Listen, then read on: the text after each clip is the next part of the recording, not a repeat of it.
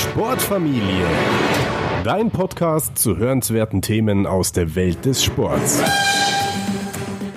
Heute begrüße ich Sven Erich bei mir in der Sportfamilie, mit dem ich über das Thema die Karriere nach der Karriere sprechen möchte. Sven, bist du startklar? Jawohl, guten Morgen. Vielleicht äh, magst du dich mal kurz vorstellen. Wer bist du? Was machst du? Woher kommst du? Also ich bin der äh, Geschäftsführer von der Sportspeaker GmbH, Inhaber, Gründer dieses Netzwerks von Olympiasiegern und Weltmeistern. Und wir beschäftigen uns explizit mit der Karriere nach der sportlichen Karriere. Das mache ich seit 20 Jahren und davor, vor meiner vor meinem Studium war ich Leistungssportler selber, bin in der DDR aufgewachsen und äh, in Leipzig äh, mit Volleyball auch bis in die Jugendnationalmannschaft gekommen. 1989, unser Jahr der Wende, war auch mein Jahr der Entscheidung Sport oder Schule. Und ich habe mich auch, weil ich merkte, ich bin jetzt nicht der ähm, Beste mehr, entschieden für die Schule, habe Abitur gemacht und bin nach München zum Studium.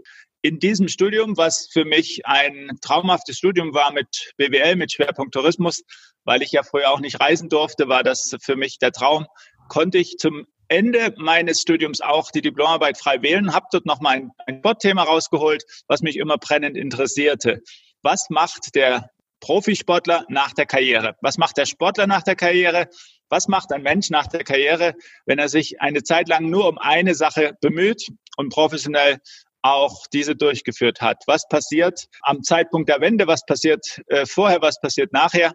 Und hat das Glück, dass bei der Befragung ein Fußballweltmeister mir das Vertrauen für sein Management ausgesprochen hat und ich, schwupps, nach dem Studium Manager wurde von einem meiner Fußballidole. Ja, du hast es angesprochen, es war schon relativ früh das Interesse da für das Thema. War es denn bei dir so von der aktiven Karriere Volleyball, hattest du angesprochen, bist ja auch sehr, sehr weit gekommen, dass du da gleich selber das gespürt hast bei dir, die Karriere nach der Karriere, dass du das in Angriff nehmen willst? War das dann, warum hast du deine aktive Karriere nicht weiterverfolgt? Hat es die nach München geschafft oder war das dann auch vorbei mit dem aktiven Sport?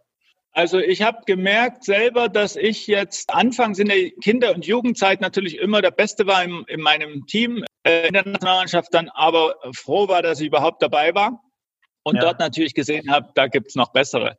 Ist aber auch der Punkt, dass ein, ein junger Mensch, ein Kind, ein Jugendlicher, wenn er sich im Sport für diese, für diesen Weg entscheidet, auch ganz genau sich umschauen muss und zu sehen, bin ich denn, habe ich denn wirklich die Chance nach ganz oben?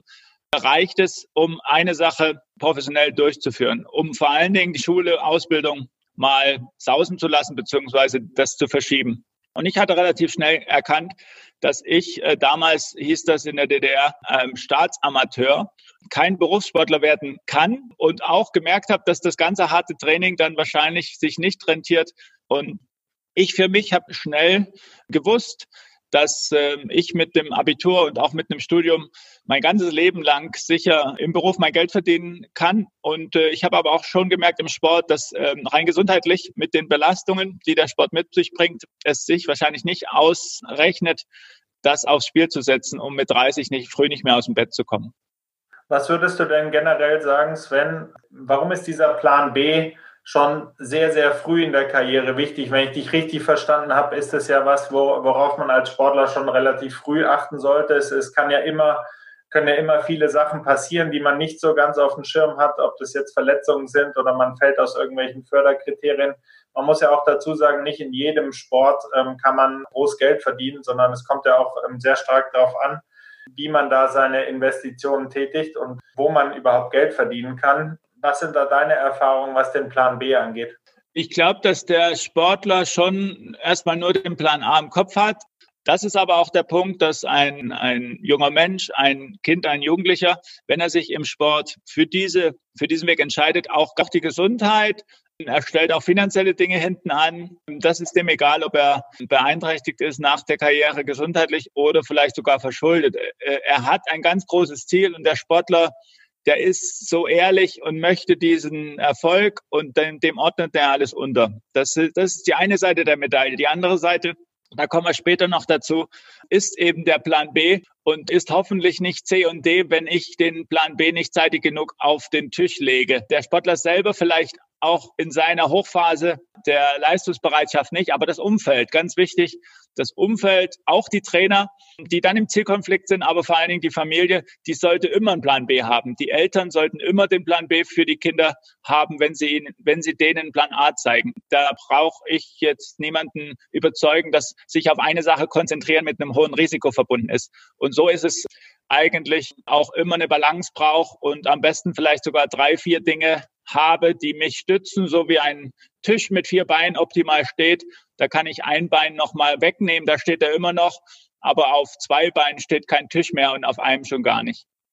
Wenn ich dich richtig verstehe, äh, war das auch so, dass die Diplomarbeit eigentlich die auch schon dann Türen geöffnet hat, oder? Das ist dann auch vielleicht ein interessanter Hinweis, sage ich mal, auch für Studenten und Sportler und auch für das Netzwerk. Also wie waren deine Erfahrungen? Waren die Sportler damals offen für dein Thema oder war das dann eher schwierig und mühsam für dich? Es ist immer erstmal, du musst immer schauen, dass du aus dem Fanlager rauskommst und jetzt nicht wegen einem Foto, Selfie, Autogramm dort den Termin möchtest, sondern du brauchst den Nutzen für den Sportler. Sonst, das muss jetzt wirklich ihn, ihm auch was nützen. Du brauchst vielleicht auch eine Empfehlung um da überhaupt noch Gespräch zu haben. Im Gespräch muss natürlich liefern. Da muss was da sein, was den Sportler interessiert.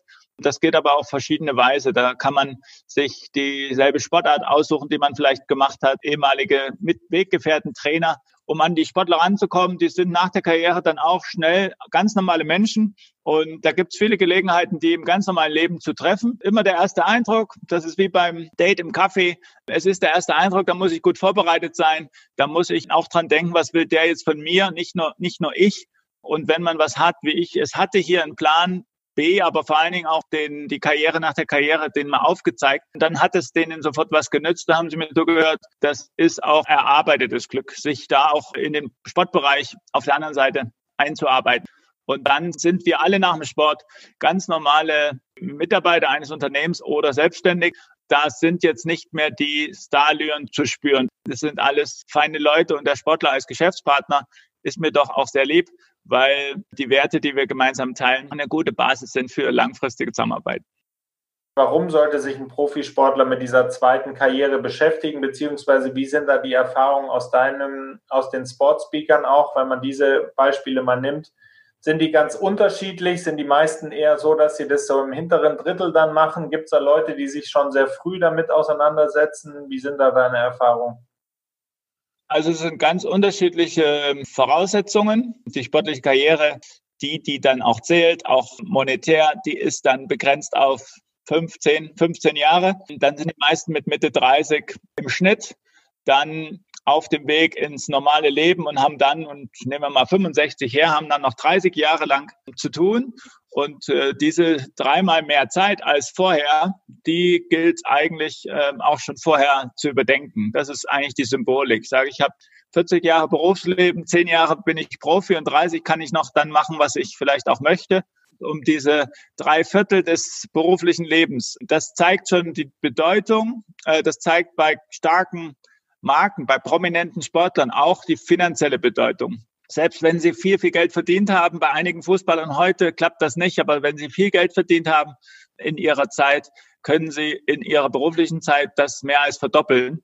Und sich dafür jetzt rechtzeitig Rat zu holen, das macht Sinn und äh, ist dann auch eine gewisse Nachhaltigkeit, weil wir bauen alle miteinander diese Stars auf, wir bauen die Marken auf, wir bauen die Vorbilder auf und dann ist es doch schade, wenn diese Vorbilder in den Zeitungen stehen mit Skandalen und mit Alkohol und Drogen, weil sie eben den, den Schritt in das äh, richtige Leben nicht geschafft haben. So, und das ist ähm, mein Sinn, meine Nachhaltigkeit in allem, was ich tue, dass der Sportler wirklich, äh, jeder Sportler ist in der Lage, nach der Karriere seinen äh, einen Beruf auszuüben, der ihm Spaß macht, der Sinn macht und mit dem er auch Geld verdienen kann. Ich glaube, die Negativbeispiele, die liefern uns dann die, die Medien natürlich. Kannst du denn Erfolgsbeispiele sagen, die dir aus deiner Erfahrung einfallen, auch mit deiner Arbeit mit den Sportspeakern, wer das da besonders gut gemacht hat, an dem man sich vielleicht auch orientieren kann, auch als junger oder mittelalter Sportler? Ich glaube, ohne jetzt Namen zu nennen, wir kommen um ein paar Namen nicht herum, äh, ist es einfach spannend zu sehen, dass man sich Zeit lassen soll, auch mit der Entscheidung und auch mit diesem Übergang. Das Beste, was die Sportler machen, ist sich Zeit lassen. Da gibt es einige, einige, die wissen gleich, was sie wollen. Auch die haben das Angebot zum Beispiel von ihrem Verein gleich einzusteigen in das Management oder in, die, in den Club. Das ist für die Fußballer zum Beispiel ein toller Weg, sich da auch gleich im Verein, wo sie sich ja auskennen, dort vom Rasen über die Bande ins Büro äh, zu wechseln und dann im Umfeld der beteiligten Personen auch zu reifen. Das machen viele, viele tolle ehemalige Profis. Habt da einige auch persönlich kennengelernt und auch besucht. Die machen tolle, tolle Jobs und mittlerweile auch hochbezahlte Jobs. Jetzt gibt's die olympischen Sportarten die ja dann zum Teil nur auf professioneller Basis auch Ertrag bringen. Und jeder Sportler dort weiß, dass er neben dem Sport auch zumindest sein Abi und vielleicht auch sein Studium machen sollte. Und das machen viele. Das, das müssen viele machen und äh, kommen entsprechend dort mit dem Studium natürlich nach Karriereende auch ganz klar weiter in ihrem Beruf. Und da gibt's dann Psychologen, da gibt's Unternehmensberater, da gibt's sämtliche Berufe, die danach so stattfinden, wie sie stattgefunden hätten, wenn es diese zehn Jahre Nationalmannschaft nicht gäbe. Ja. Und das ist dann jetzt für die Sportler eigentlich auch entscheidend, dass sie äh, auf jeden Fall wissen sollten, es geht weiter. Es gibt viele Sportler, die auch aus allen anderen Erdteilen dieser Welt hier in die Profiligen kommen. Die haben einen ganz anderen Druck, sich zu, zu beweisen und auch Druck, äh, wirtschaftlichen Druck. Das heißt, aus Afrika, aus Asien, wo auch immer, wo es nichts gab und jetzt dort ist, ist zu schaffen über den Fußball hier nach Europa, das ist natürlich alles auf eine Karte. So geht's den Fußballern, so geht's aber auch jedem, der im Leben sonst nichts anderes hat und auch vielleicht sogar sein Land wechseln muss, um überhaupt was zu, zu verdienen. Und das ist jetzt nicht vergleichbar mit unserer Gesellschaft, mit Sportlern, die hier aus ganz tollen Verhältnissen schulisch und sportlich kommen und sich entscheiden für, ein, für einen Abenteuersport und die Eltern vielleicht die Hände über den Kopf zusammenschlagen und sagen, hättest du doch mal Ausbildung und Studium gemacht. Unser, unser System ermöglicht dieses Ausprobieren und das sollte, das sollte dann auch jeder verantwortungsvoll nutzen und nicht wegwerfen. Ja, du hast ja schon gesagt, also es gibt ja auch mehrere Stoßrichtungen. Man kann selbstständig werden, sein eigenes Business aufziehen, vielleicht auch gerade mit dem Netzwerk unterstützen, dass man während der aktiven Zeit schon gebildet hat. Man kann in Unternehmen gehen. Also in Deutschland hat man, glaube ich, sehr, sehr viele Möglichkeiten. Aber es gibt ja sicher auch Sportler, die sich dann ärgern über Versäumnisse, die du mitbekommst, auch im Gespräch mit ihnen. Kannst du da Beispiele nennen? Was sind Themen, die die Sportler da lieber früher auf dem Schirm gehabt hätten, die sie im Nachhinein ärgern? Das heißt ja nicht, dass es dann irgendwie einen schlechten Ausgang nimmt, aber man kann ja dann äh, sich den einen oder anderen Umweg vielleicht ersparen, wenn man von den Fehlern von anderen lernt. Der eine wurde Weltmeister im Tischtennis, 89, Jörg Rosskopf, der vor zwei Jahren zu uns kam. Und der Thomas Berthold wurde Weltmeister 90 im Fußball, der vor einem Jahr zu uns kam. Beide über Empfehlungen und beide mit äh, einem, einem Zwinkern, Augenzwinkern. Ich hätte schon eher kommen können, wenn ich hätte, wenn ich das so gewusst hätte. Ich muss auch sagen, wir sind jetzt in dieser Form auch erst seit zwei, drei Jahren bereit, mehrere Sportler aufzunehmen, auch immer einen pro Sportart. Wenn es uns auch eher gegeben hätte, wäre es vielleicht auch schon eher passiert. Aber man sieht, 30 Jahre nach einem Weltmeistertitel ist der Name des Sportlers immer noch sehr bekannt, sehr gefragt und beim Jörg sogar sportlich noch ganz weit oben als Bundestrainer ist er jetzt aktuell in China und ähm, fängt dort diese große Welttour wieder an zu spielen mit seinen Spielern. Und da kann man sich überlegen, was man in den 30 Jahren hätte machen können aus diesen Weltmeistertiteln, aus diesen Bildern, aus dieser aus dieser Rolle. Das haben die aber selber gut gemacht und selber natürlich sich auch wirklich auch ihren Namen behalten. Sonst würden wir uns heute nicht treffen, wenn das jetzt Sportler aus der Versenkung wäre, die irgendwann mal groß waren, sondern wichtig ist, dass man sich schon seinen Namen, seine Reputation, ähm, sein, seine, sein Interesse äh, behält und um dann wirklich zu entscheiden, ich mache diesen, ich gehe diesen Weg auch mit Partnern. Und das ist vielleicht auch entscheidend, dass der Sportler, ob Mannschaftssportler oder Einzelsportler, es nach der Karriere doch fällt ihm schwer, sich anzuvertrauen, weil furchtbar viele Leute an ihm ziehen und sagen, mach das mit mir, mach das mit mir, ich habe Immobilien, ich habe äh, Geldanlage, ich habe dies. Deswegen ist eine gewisse Schutzmauer da, ist ein gewisser Abstand da, verliert man vielleicht auch Zeit, aber mit, der, mit dem richtigen Partner dann äh, holt man diese Zeit auch wieder auf. Deswegen keine Eile. Und wenn man sich über Empfehlungen und eigenes Interesse sich einem Partner anschließt, der dann mit ihm diesen beruflichen Weg weitergeht, dann lernt man natürlich auch viel voneinander. Und das ist dann auch auf Augenhöhe. Und es ist dann für beide kein Unterschied. Da ist jeder gleich viel wert und jeder gibt äh, in dieses Unternehmen gleich viel rein. Was macht man denn, wenn das Kind in den Brunnen gefallen ist? Das heißt, man hat irgendwie einen Skandal hinter sich, man war in den Medien. Der Name ist groß, aber vielleicht ist er ähm, in dem Zuge in falscher Popularität. Gibt es da einen Weg zurück äh, aus deiner Sicht oder muss man den Kopf dann in den Sand stecken? Nee, das ist manchmal sogar förderlich, weil Fehler sind nun mal menschlich und aus Fehlern lernt man und aus Fehlern wollen viele andere lernen.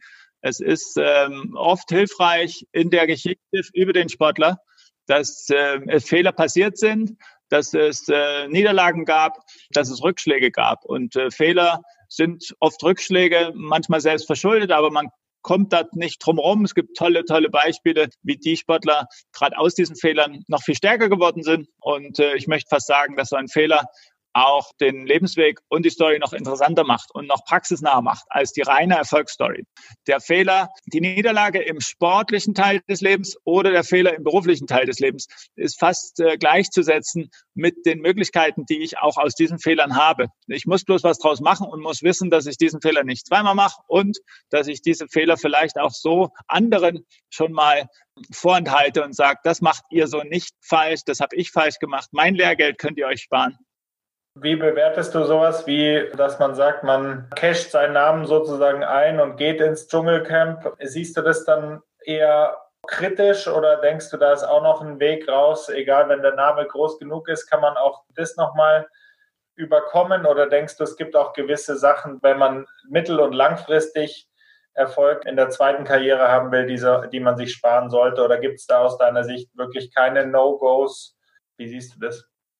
Doch, es gibt No-Gos und äh, das Dschungelcamp ist ein Beispiel, wo man es sehr schwer hat, unmittelbar danach wieder seriöse Botschaften zu versenden. Da gibt's viel Geld, da gibt's sicherlich auch Geld, was Lücken gestopft hat. Das sind ja auch die Gründe, warum ich dort manche große prominente Namen reinbekomme. Ähm, das sind auch Lebensgeschichten. Das kann ich zu einer Geschichte machen und kann es dann auch drehen aber prinzipiell ist das etwas, wo ich dann wenig Chancen auf Vorträge, Seminare habe für Leute, die diese Sportler dann als Vorbild nehmen sollen. Die sind dann erstmal ein paar Jahre raus. Die Welt vergisst aber schnell. Nach zehn Jahren weiß keiner mehr so richtig, was da war. Das sind dann hoffentlich andere Themen auch für den Sportler auf dem, auf dem Tisch. Und da kann man das auch mal als Fehler abtun.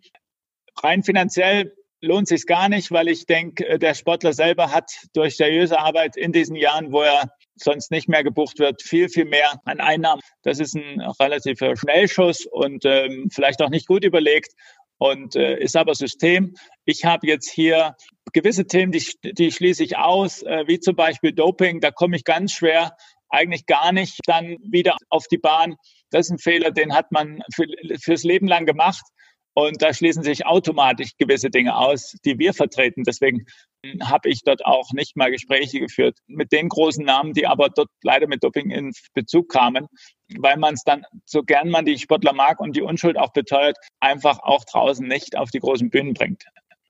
Ein Schritt zurück noch, wenn man jetzt in der aktiven Karriere ist. Es ist ja immer wieder so ein Schlagwort in der heutigen Zeit, hört man ja oft von lebenslangen Lernen. Wie siehst du das? Wie wichtig schätzt du das ein? Ähm, für uns alle ändert sich natürlich ähm, die Zeit, wenn man sich anschaut, was sich in den letzten 20 Jahren getan hat. Du hattest vorhin die Weltmeister Jörg Roskopf erwähnt und Thomas Berthold.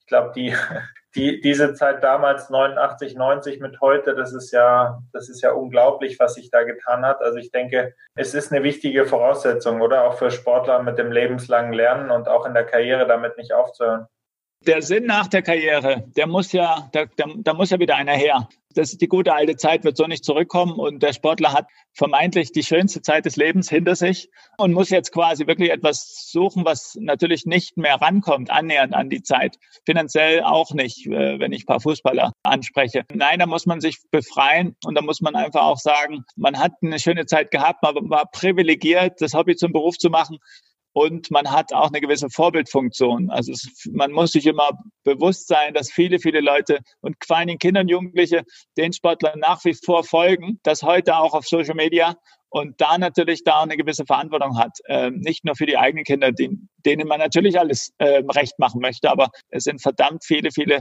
Sportler auch in den Sportarten, die diesen Sportlern folgen und dann sagen, was macht der jetzt? Äh, davon wissen die Sportler manchmal gar nicht, dass es so so eine große Bindung haben zu ihren zu ihren Sportlern äh, jüngeren Alters.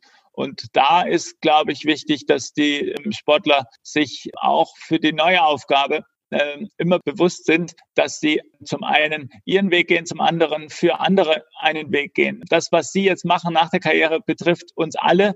Wir müssen uns auch verändern. Jetzt gerade hier werden wir wahrscheinlich hier alle digital, obwohl wir es noch gar nicht so schnell wollten. Aber das ist das, was äh, dieses sich ständig verändern müssen und wollen bedarf. Aber der Sportler selber müsste das eigentlich können. Der hat im Sport permanent Dinge zu verändern. Der liegt vor, der liegt zurück, der hat Regeländerungen, der ist verletzt, kämpft sich wieder ran. Also sich, in, sich durch Krisen kämpfen oder Veränderungen anzunehmen, professionell da auch zu reagieren, das hat der Sportler eigentlich gelernt. Und damit müsste er auch, mit dieser Einstellung müsste er auch dann den zweiten Teil des beruflichen Lebens angehen und permanent sich da auch erinnern, dass es ja als Sportler verdammt einfach war, sich hier auch in der Gemeinschaft anzupassen und einen neuen Weg zu finden. Das ist interessant, dass du das sagst, dass der Sportler eigentlich die Toolbox hat schon in der Karriere und hast damit auch vollkommen recht aus meiner Sicht, da immer wieder an sich neuen veränderten Rahmenbedingungen anzupassen. Also da sind vielleicht Sportler dann auch ein Stück weit besser vorbereitet auf die ja, schnellen Veränderungen der, der heutigen Zeit. Der Sportler an für sich, Max, ist, ähm, wenn er auch nur annähernd Sport in der Gemeinschaft gemacht hat, und dann gehe ich jetzt so ganz weit runter, muss kein Leistungssportler gewesen sein. Jeder Sportler lernt aus seinem Sport etwas fürs Leben.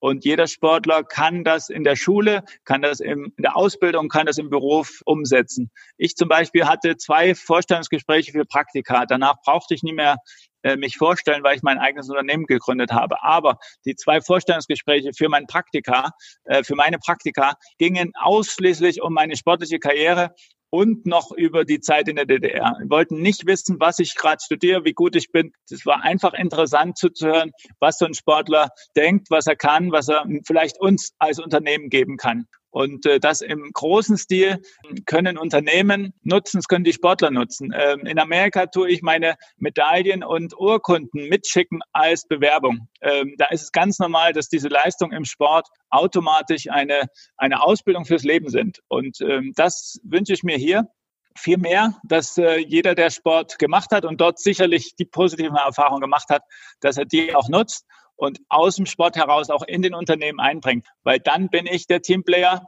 äh, ohne diese großen Teamtrainings, äh, die teuren Teams, Teamtrainings machen zu müssen. Dann bin ich der leistungsbereite Mitarbeiter, ohne jetzt diese Motivationstrainings mitmachen zu müssen. Das können die alles selber und können es vor allen Dingen auch weitergeben. Und das ist ein ganz, ganz großer Teil, den ich jetzt gar nicht schaffe zu bearbeiten. Den Wert des Sports äh, für unsere Gesellschaft nochmal hochzuhalten äh, gerade auch in dieser Zeit, wo im Sport Krisen und Veränderungen fast normal sind und ich diese hier mit Sport natürlich auch in diese aktuelle Corona-Zeit mitbringe. Geschweige denn Vorsorge, die der Sportler natürlich immer macht und sich immer fit hält und immer rausgeht und immer auf sich aufpasst. Das machen wir als Sportler permanent und sollte jeder hier halt auch machen, damit er sein Immunsystem stärkt. Wie gehst du mit dem Thema um? Du hattest das vorhin angesprochen, die schönste Zeit. Äh, ich denke, ja, wahrscheinlich viele, auch von den Sportspeakern, werden sagen, die schönste Zeit war die aktive Karriere, vielleicht auch nicht alle. Wie ist dieses Loch dann zu überwinden, beziehungsweise wie kann man sich darauf vorbereiten? Es gab ja jetzt auch diesen Film The Weight of Gold, wo auch Michael Phelps und solche Leute über Depressionen sprechen, auch nach der Karriere und beziehungsweise auch immer auf der Jagd nach Gold und dann in eine Art Loch fallen.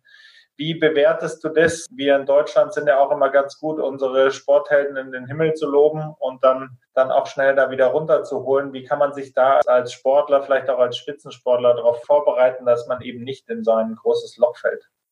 Das ist ja klar, dass das Loch kommt. Ähm, es ist für mich ja klar, dass ich irgendwann hier aufhören muss, altersbedingt. Es ist klar, dass ich leistungsbedingt irgendwann aufhören muss. Es ist durchaus nicht Zufall, dass ich vielleicht aus Grund von einer Verletzung aufhören muss.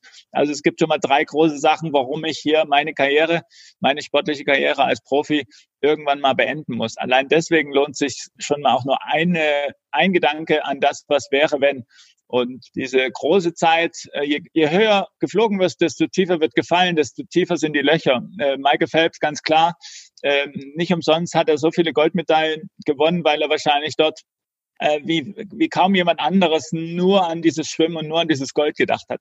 entsprechend be beschreibt er dann auch diese Investition in diesen Erfolg, diese Kehrseite der Medaille bis hin zu Burnout und, und, und Depression, weil das ist ja die Lehre, das ist ja diese fehlende Balance. Und genau das ist ja auch die Gefahr, wenn wir, wenn wir uns überlasten, mit auch nur einem Thema alles auf eine Karte setzen. Der Druck, der ist dann umso größer. Und genau diesen Druck möchten wir mit unseren Ratschlägen verteilen. Der soll bleiben und das soll diese Lust auf Leistung und ähm, Siegeswille soll bleiben, aber das soll einen Boden haben, das soll eine Basis haben und das soll auf jeden Fall nicht äh, mit Angst verbunden sein, danach in die Existenzlosigkeit zu versinken, sondern da falle ich zwar tief, aber ich kann das stehen. Ich falle dorthin, wo ich hergekommen bin und ich habe die Möglichkeit, dort schnell wieder irgendwo in der Mitte meinen Rest des Lebens ganz gut zu verbringen, mit schönen Gedanken an die tolle Zeit.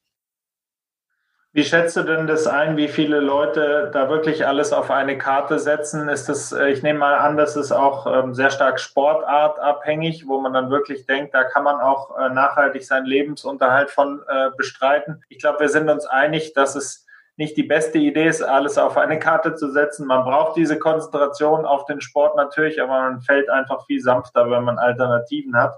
Gibt es da Erfahrungswerte von deiner Seite, wie viele Leute alles auf eine Karte setzen. Hat sich das in den, in den letzten Jahren geändert oder ist diese prozentuale Verteilung aus deiner Sicht immer gleich ähm, von den Leuten, die, sag ich mal, voll auf Risiko gehen oder die äh, Alternativen haben? Der Profisportler geht immer voll auf Risiko. Also jeder Sportler, der nur Sport macht, äh, und das ist dann der Profisportler, weil er davon lebt, äh, mehr oder weniger. Zumindest kann er seine, seinen Unterhalt bezahlen, da ist er auch schon Profi der setzt also alles auf eine Karte. Die denken auch in erster Linie auch erstmal nicht an das Geld. Der, bei dem einen in der Sportart gibt es dann die Möglichkeit, dass er automatisch viel Geld verdient. Aber jetzt haben, jetzt hören die alle mal auf. Jetzt müssen die alle mal mit Mitte 30 ins normale Leben zurück. Dann hat der eine zwar viel Geld, aber ist so bekannt und so berühmt, dass er gar nicht normal mit den Leuten mehr reden kann. Der andere hat wenig Geld, hat natürlich dort jetzt auch Druck, dieses Geld zu verdienen. Er muss ja seinen Lebensunterhalt bestreiten. Dem fällt es aber viel einfacher, im neuen Leben zurechtzukommen, weil er sich natürlich dort auch in seinem Sport schon und vorher auch schon Gedanken gemacht hat. Jetzt ist es immer eine Frage, bist du finanziell, hast du finanziell ausgesorgt oder hast du beruflich ausgesorgt? Beruflich meine ich, hast du was, was dir den Rest deines Lebens Sinn gibt, täglich aufzustehen und zur Arbeit zu gehen? Und ähm, letzteres betrifft beide, den Reichen und den Armen.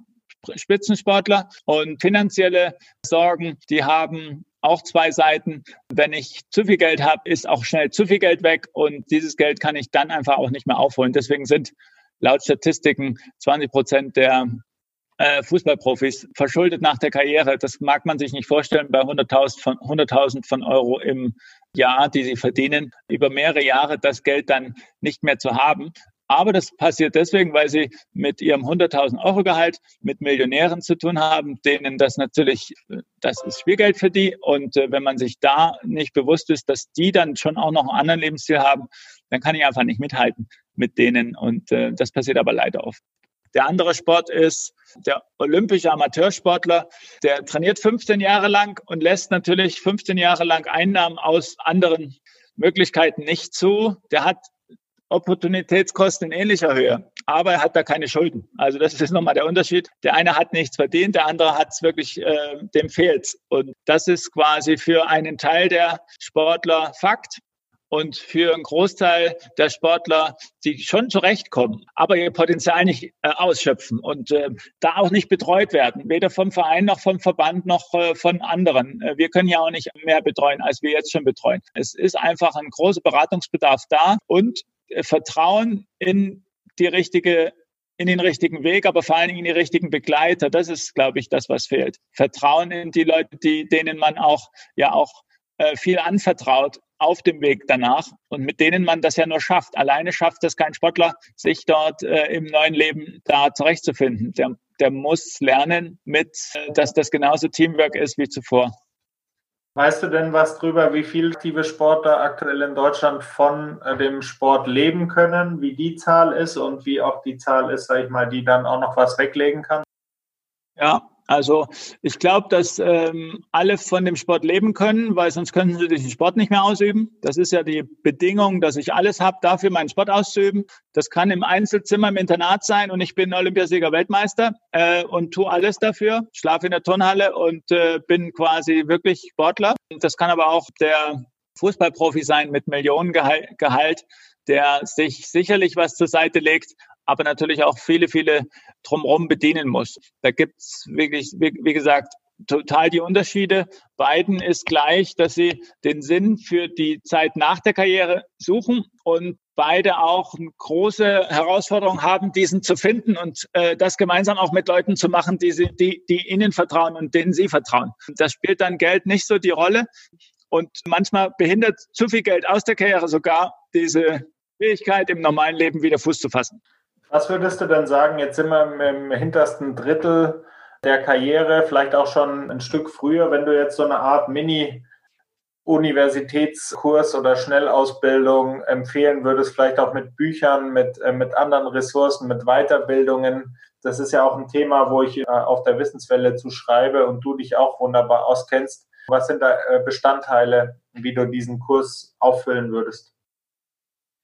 Ich glaube, der beste Kurs ist, äh, sind Vorbilder. Also wenn ich Vorbilder habe, äh, nicht nur für meine sportliche Karriere, sondern für die Karriere danach. Das heißt, ausge, ausgemachte Vorbilder für Karriere nach der Karriere, die wir sicherlich hier auch mal wirklich ähm, zeigen wollen, denen, die wir, de, mit denen wir auch an aktive Sportler rantreten wollen, sagen, pass mal auf, das ist ein Weg nach der Karriere voranzukommen.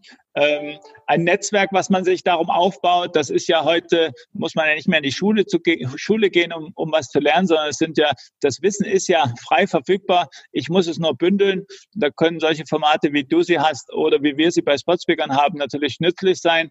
Das ist auch eines unserer Ziele, dass wir das ganze Wissen auch für die, auch in der Karriere, nach der Karriere mal bündeln und für die, die es interessiert, auch verfügbar machen, dass wir wirklich ähm, bei so vielen Sportlern, die wir jetzt schon 20 Jahre, 20 Jahre beraten, beraten haben, einfach auch äh, Gemeinsamkeiten feststellen können, Unterschiede feststellen können äh, und auch vor allen Dingen Ergebnisse haben. Also wir haben Ergebnisse von Sportlern, die jetzt 15 Jahre, 20 Jahre nach der Karriere mit uns zusammen wirklich ganz, ganz tolle ähm, Aufgaben machen. Sie Bundestrainer, Bundestorwarttrainer Andi Köpke, seit auch 15 Jahren Torwarttrainer und auch Redner da sind wir jetzt schon im zweiten Jahrzehnt auf nicht nur einem sehr guten Weg, sondern zum einen Trainer zu sein, zum anderen aber auch für die Wirtschaft die Erfahrung weiterzugeben. Und mit Sven Hangerwald jetzt auch gerade im fünften Jahr aus eben seinen persönlichen Erfahrungen, auch gerade mit Krisen, jetzt auch wirklich äh, ganz, ganz äh, klare Produkte formen, die Unternehmen buchen können, um ihren Mitarbeitern zu zeigen, dass es auch danach weitergeht. Das ist für mich wichtig zu sagen, dass es ähm, zum einen dieses ausgesorgt haben finanziell ne, nur eine Seite der Medaille ist. Das andere und viel wichtiger ist der Sinn. Wenn ich, wenn ich den Sinn nach der Karriere wiederfinde und sehe und ich dort einfach eine neue Aufgabe habe, das ist eigentlich das Wichtigste. Und dann kommt die, die Grundversorgung kommt da allemal. Wo siehst du denn den größten Nachholbedarf für Sportler? Ist es dann diese finanzielle Grundbildung oder wo siehst du den größten Bedarf von Sportlern, sich auch rechtzeitig fortzubilden? Finanziell gar nicht. Ich glaube, das System ist in der Form äh, etabliert, auch unterschiedlich von Sportart zu Sportart. Jetzt gibt es natürlich die Möglichkeit, privat auch mit zu fördern oder mit Sponsoren. Es gibt ja so viele Möglichkeiten, das auszugleichen, was Vaterstadt vielleicht dann nicht mehr übernehmen kann. Und pr prinzipiell ist das ja auch etwas, was ich wirklich dann auch wirklich fast in Eigenregie machen kann. Bis auf die finalen Nominierungen über die Verbände für die Weltmeisterschaften, da habe ich dann schon mit meiner Leistung alles in der Hand. Aber ich würde in der Form für die Sportler einfach die Vorbilder ich würde denen einfach eine, eine Galerie der, wie eine Hall of Fame vorzeigen, die es nach der Karriere geschafft haben. Und da gibt es äh, sicherlich im Vergleich zu den sportlichen Karrieren auch nochmal Namen, die dann äh, als Vorbilder noch weit höher stehen. So und ähm, das, da müsste man sich mal schlau machen oder mal einfach mal schauen, welche Sportler nach der Karriere welche Wege gegangen sind. Das sind tolle Informationen, die wir relativ schnell rausbekommen und sagen, okay, wo geht's denn hin mit unseren Hunderten, Tausenden von Weltmeistern und Olympiasiegern, die wir hatten. Was haben die denn nach der Karriere gemacht?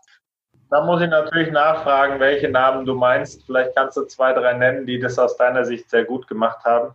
Also so ein Philipp Lahm zum Beispiel, in der, in der Form sich auch quasi sich, äh, sich während der Karriere natürlich top auch mit dem Weltmeistertitel da auch diesen Übergang zu schaffen. Also die, die, die zwei 14er Weltmeister, da sind einige dabei, die jetzt, glaube ich, genau wissen, was sie auch danach machen wollen.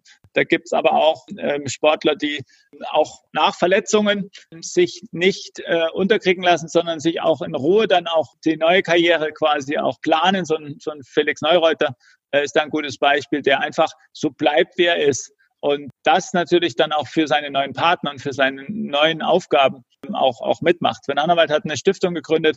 Ganz klar geht es dort um sein Thema psychische Gesundheit, geht es aber auch um den Skisprung-Nachwuchs, wenn man da mal schaut, was da an Hilfen not notwendig ist. Also heute hat man auch dank der Möglichkeiten, die die Medien bieten, doch schnell auch Aufgaben, hat schnell auch, ist schnell wieder auf Sendung. Und wenn es die eigenen Kanäle sind, und da kann man mal durch alle Sportarten gehen und sich jeweils einen rausnehmen, der nach der Karriere den richtigen Weg gegangen ist.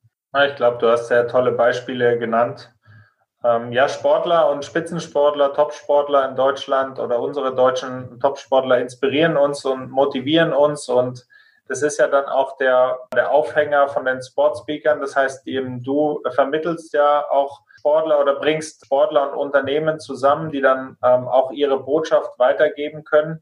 Wie kam es denn überhaupt zu den Sportspeakern, beziehungsweise vielleicht kannst du mal eine Zusammenfassung geben, was man sich unter den Sportspeakern vorstellen kann? Die Sportspeaker sind das Netzwerk von Olympiasiegern und Weltmeistern. Wir wollen äh, aus jeder Sportart hier einen beispielhaft äh, den Unternehmen vorstellen, um äh, den Bedarf, den Unternehmen haben, an den an dem Wissen, was Sportler mitbringen. 50 verschiedene Business-Themen haben wir zur Auswahl, die alle aus dem Sport ausgeprägt wurden. Wir haben 50 äh, Sportarten zur Auswahl, hunderte von Sportlern zur Auswahl.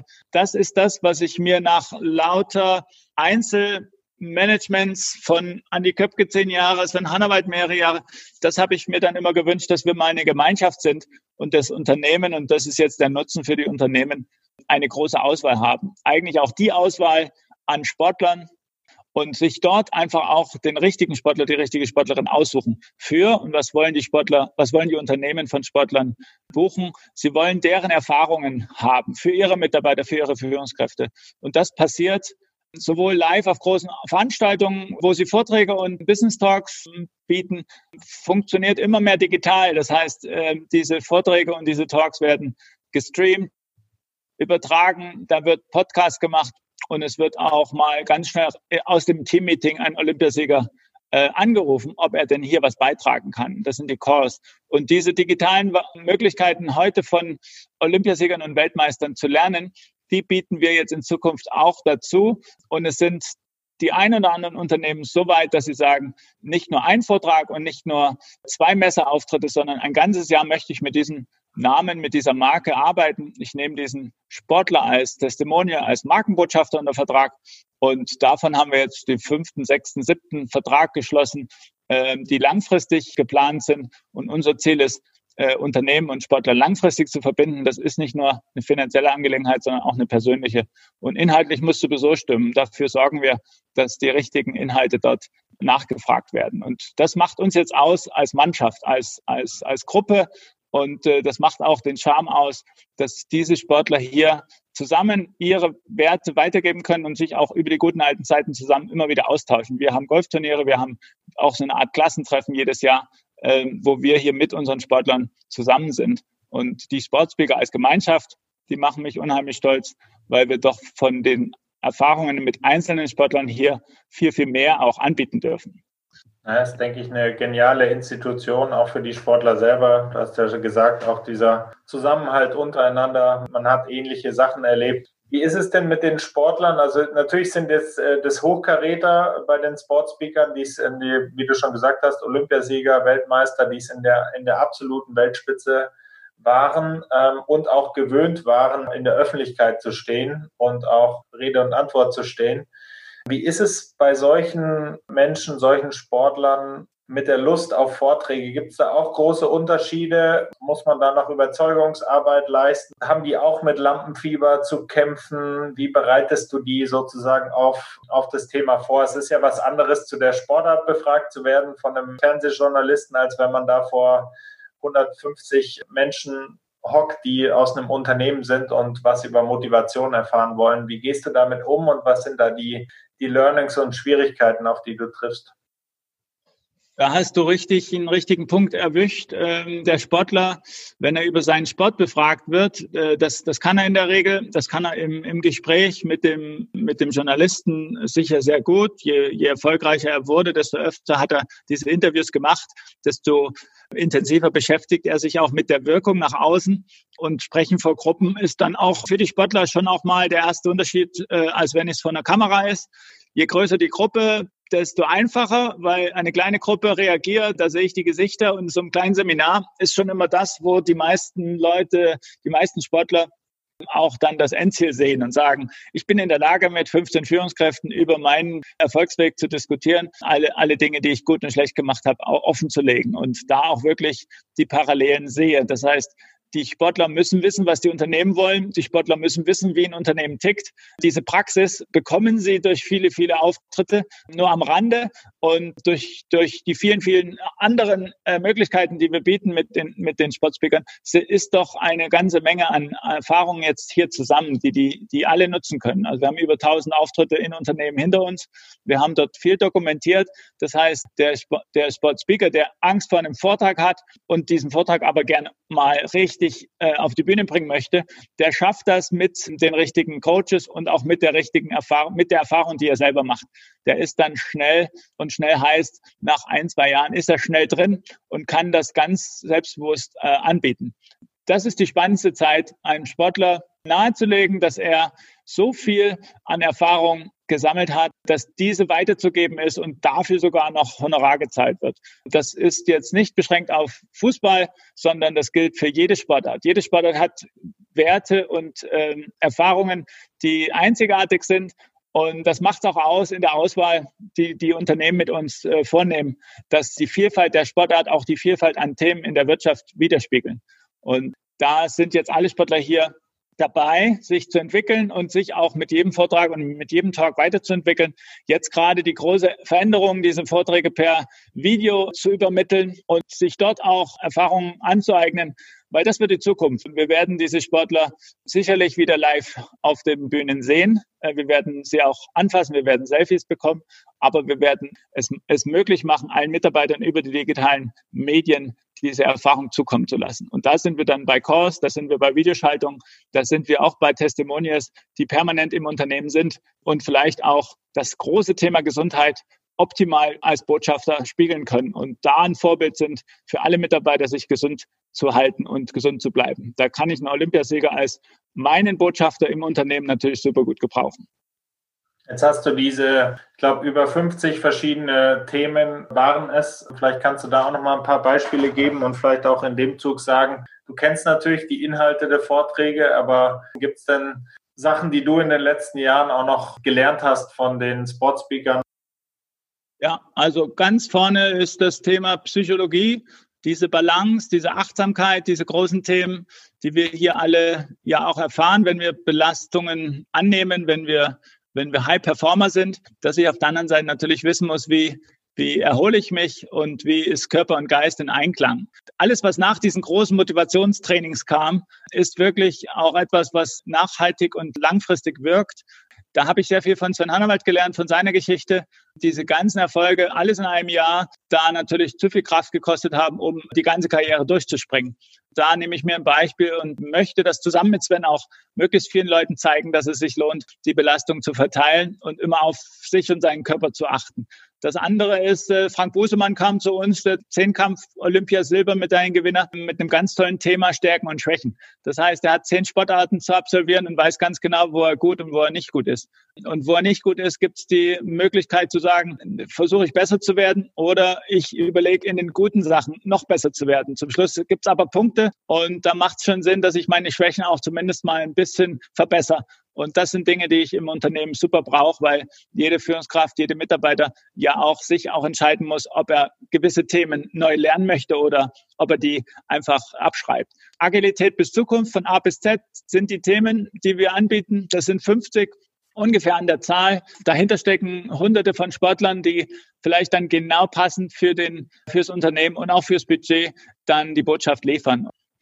Gibt es denn was, du hast die, ja, dieses unfassbare Jahr von Sven Hannawald schon angesprochen und auch andere Weltmeister, Olympiasieger äh, genannt.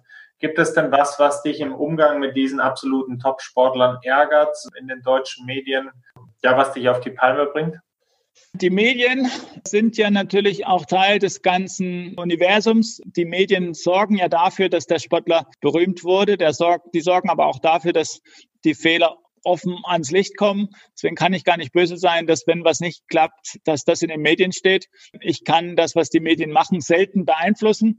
Ich möchte das, was wir sind, natürlich auch, dass das die Leute draußen so wissen. Ich denke, dass die Medien eher Partner sind als Gegner und dass die Medien, wenn sie was schreiben, natürlich auch mal falsch liegen dürfen. Und das ist, das ist ganz natürlich, dass sie nicht alles richtig wissen. Ärgern tue ich mich nur, wenn jemand nicht recherchiert um dann einfach was abzuschreiben. Also wenn einer mit einer Story rausgeht und die Kollegen dann einfach blind das nachschreiben, dann habe ich nicht einmal eine Falschmeldung, sondern zehnmal eine Falschmeldung und da dauert es umso länger, die wieder gerade zu rücken, weil die erkennen im nächsten, beim nächsten Thema zu demselben Sportler wieder, dass das doch gar nicht stimmen konnte. Und das muss nicht sein, passiert aber und ist ja quasi auch alles wieder ins rechte Licht zu rücken von vielleicht auch demselben äh, Kollegen, der da geschrieben hat. Ja, Sven, wir biegen auf die Zielgerade ein. Ich habe jetzt eigentlich nur noch drei Fragen, die mehr aus der Vogelperspektive sind. Wenn du jetzt deutscher Sportminister wärst, uneingeschränkte Macht hättest und auch noch ein vernünftiges Budget, mit dem man wirklich was bewegen kann, gibt es da was, was dir an Sportdeutschland, was du anpacken würdest, was dir unter den Nägeln brennt? In Deutschland ist der Sportminister ja der Innenminister. Das heißt, da sieht man ja schon mal, wo der Sport gelagert ist. Das ist äh, strukturell bedingt und sicherlich auch den, den Förderern kommt zugute. Bundespolizei, Bund, das sind ja quasi, ist ja der größte Sportförderer. Jetzt der Sportminister aus der Innenministerperspektive kann natürlich eher verwalten als vorausdenken.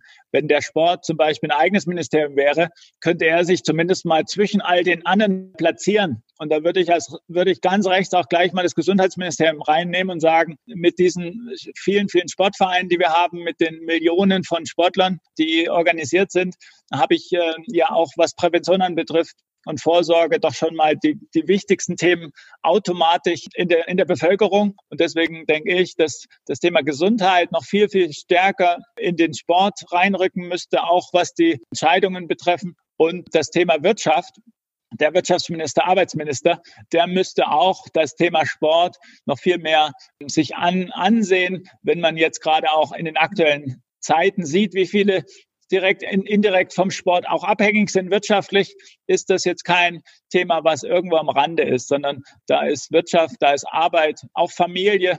Wenn ich überlege, wie viele Sportarten in den Familien äh, eine ganz große Rolle spielen.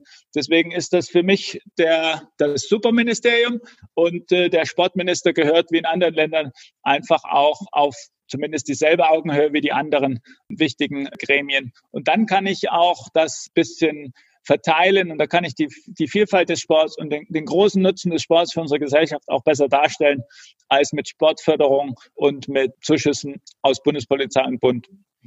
Ja, ich glaube, da sprichst du viel Richtiges an. Ich denke, dass die gerade die Prävention ist eine ganz unterschätzte, noch ein ganz unterschätztes Gebiet. Es kommt immer mehr und mehr in den Fokus, aber ich glaube, da kann der Sport Unglaubliches bewirken und auch Leute zusammenbringen. Gibt es denn eine Investition? Also das kann jetzt im weitesten Sinne gemeint sein, kann jetzt eine Zeitinvestition sein, eine Energieinvestition, Produkt, vielleicht eine Weiterbildung, auch ein bestimmtes Buch, was dich in der letzten Zeit, kann jetzt auch auf den letzten zehn Jahren sein, stärker positiv beeinflusst hat, was dich richtig nach vorne gebracht hat persönlich? Nach vorne gebracht und sehr weit gebracht hat mich die Idee von vor 20 Jahren, dass der Sport eine gewisse Erfahrung hat, die weitergegeben werden kann. In dieser Zeit gab es mehrere Krisen, 2001, 2008, wo die teuren Motivationsverträge mal auch nicht gebucht wurden. Das ist jetzt auch die Zeit, wo die Veranstaltungen nicht stattfinden, auf denen unsere Sportler hätten sprechen sollen, wo viel abgesagt wurde. Trotzdem und jetzt auch gerade wieder investiere ich viel Zeit und fast alles, was ich habe, in diese in dieses Ziel, dass der Sport äh, so wertvoll ist, dass er wirklich einen Teil unserer Produkte wird, die wir täglich konsumieren, ob es von Firmenseite ist oder auch privat, dass ich mir Rat von Sportlern hole, dass die Firmen ganz selbstverständlich sich die Sportler ins Haus holen, um mit ihnen besser zu werden und dass jeder einzelne von uns sich über die neuen Medien ganz einfach auch mit einem Sportler verbinden kann, ihn anrufen kann, mit ihm lernen kann, dass das normal ist. In anderen Ländern und in Amerika ist es ganz normal, sich da coachen zu lassen von den Besten und da sind nicht selten Top-Sportler dabei. Und alles, was ich rechts und links hätte machen können in der Zeit, wo es auch mal nicht lief, die, die, das habe ich alles in, in die Sportspeaker gesteckt. Und der Lohn jetzt ist die große Gemeinschaft und der Lohn ist jetzt auch, dass wir zusammen auch diese Veränderungen meistern mit tollen Perspektiven für alle und mit vor allen Dingen einem ganz großen Sinn dahinter. Vielleicht zum Abschluss, vielleicht hast du noch eine Buchempfehlung. Ich bin ja gerne immer an guten Buchtipps interessiert, genauso wie die Zuhörer. Vielleicht kommt ja da was in Sinn, muss auch keinen Sportbezug haben. Ich hätte schon dann auch gerne hier im Büro meine große Wand mit allen möglichen äh, Biografien. Und wenn ich diese Biografien mal alle vergleichen könnte, hätte ich dort sehr, sehr viele Parallelen. Und ich hätte dann diese ganze Vielfalt und Unterschiede, die die Sportwelt darbietet. Das heißt, jegliche verfügbare Biografie eines Sportlers ist einfach Gold wert, ist wirklich beispielhaft für einen selber, wenn man sich überlegt, man wäre gern auch selber mal Sportprofi geworden, man wäre gern selber mal auf der Welttour unterwegs. Das haben die alles gemacht, das kann man stellvertretend nachlesen und kann sich stellvertretend mal kurz in, in die Zeit versetzen, wie es wäre, wenn man selber Sportprofi geworden wäre oder auch prominent geworden wäre. Deswegen ist jegliche Biografie toll zu lesen und ich glaube, dass wir hier auch alle mal äh, vielleicht auch ein gesammeltes Werk zu einem der nächsten Olympischen Spielen rausbringen, wo man dort auch unmittelbar Vergleiche ziehen kann zwischen Sportlern, auch zwischen Generationen und vielleicht auch zwischen, zwischen Zeiten, die sich äh, vermeintlich nicht vergleichen lassen und doch vergleichbar sind. Gibt es da ein, zwei Bücher, die du konkret noch herausgreifen würdest aus dem Bereich Sportlerbiografie? Also Sven Hannawalds Biografie ist 2013 erschienen und aktueller denn je. Das ist die Geschichte vom Höhenflug vom Absturz und vom langen Weg zurück ins Leben. Das, da gehen uns die Bücher schon aus, weil der, den Verlag gibt's nicht mehr und die Bücher kursieren quasi auch gebraucht dann bei Amazon. Das ist immer das, was wir jedem die Hand geben. Und dann gibt's sicherlich den ein oder anderen Trainer. Das ist auch sehr spannend, wenn Trainer auch ihren Weg auch parallel gehen und anderen teilhaben lassen, was ein Trainer quasi für Herausforderungen hat, der ja quasi dann meistens auch aus dem Sport kommt, aber so einem Jürgen Klopp mal zu folgen in den verschiedenen Biografien ist sehr interessant, was er vor allen Dingen auch jetzt hier stellvertretend für Deutschland in England macht. Und England ist natürlich mit der Premier League das Spiegelbild für die ganze Welt. Da vertritt uns Deutsche jemand bestens, so wie zu Michael Schumachers Zeiten, und äh, gibt Werte und gibt Erfolg vor. Und äh, das ist spannend zu lesen und ihn sicherlich auch immer wieder zu sehen und zu hören. Das ist gut, dass es solche Vorbilder gibt. Hast du noch eine abschließende Botschaft, Sven, an die Sportler, die zuhören, die jungen Sportler, die Leistungssportler? Die das, was sie machen, gerne machen, das, was sie machen, wirklich auch 100 Prozent machen, einfach mal ausprobieren. Wir leben in einem Land, wo ich einfach mal ausprobieren darf, keine Angst haben muss, dass auch mal was nicht klappt, keine Angst vor Fehlern, keine Angst vom Versagen. Das ist wichtig, weil dann kommen die kommt die Freude auch zum Erfolg. Und ich kann auch nach einer Karriere, die dann auch irgendwann endet im Sport, ganz normal hier alles nachholen, vom Abitur bis zur Berufsausbildung. Ich kann selber noch auch eine viel größere berufliche Karriere auch anstreben. ist alles möglich, nachdem ich mir in jungen Jahren meine Träume erfüllt habe. Und deswegen jede, jedem jungen Sportler hier auch Mut macht, mal alles zu geben und alles auszuprobieren um dann auch mit der Familie, mit Freunden gerne auch den, den zweiten Lebensweg zu gehen. Da sind wir privilegiert in unserem Land, das auch so tun zu können. Äh, viele andere Sportler in anderen Ländern haben nur diesen einen Weg und wenn der nicht so weitergeht wie gedacht, dann stehen sie wirklich vor Nichts. Und damit Und das ist hier nicht der Fall. Also wir, wir werden weich aufgefangen und, und sind auch nicht äh, in irgendwelchen Höhen unterwegs, wo wir uns dort äh, in große Gefahr begeben. Ähm, der Sport ist was Tolles, äh, gibt jedem im Leben so, so viel mit. Und wer die Möglichkeit hat, das auch auszuprobieren und mitzunehmen, soll es machen für sich und für andere. Ja, ich denke, das war das perfekte Schlusswort. Ich möchte mich ganz, ganz herzlich bei dir bedanken für die äh, viele Zeit, die du dir genommen hast. Das war wirklich sehr, sehr aufschlussreich. Es ist ein sehr wichtiges Thema. Ich werde natürlich alles verlinken, wo man dich findet, deine tolle Arbeit mit den Sportspeakern und ja, möchte mich ja nochmal sehr herzlich bedanken bei dir, Sven. Danke, Max, und danke auch im Namen unserer Sportler. Das ist ja auch toll, äh, dass diese Sportler, die wir hier betreuen, auch Vorbild sind für viele andere. Deswegen auch der Dank meiner Sportspeaker, wo auch immer sie herkommen, was auch immer sie machen. Bevor du Stopp drückst, noch ein kurzer Hinweis. Wenn dir die Sportfamilie gefällt, hinterlasse mir doch eine Rezension, zum Beispiel bei Apple Podcasts. Weitere Infos zur Sportfamilie und eine Übersicht aller bisherigen Folgen findest du auch auf www.wissenswelle.com slash podcast. Die Sportfamilie. Dein Podcast zu hörenswerten Themen aus der Welt des Sports.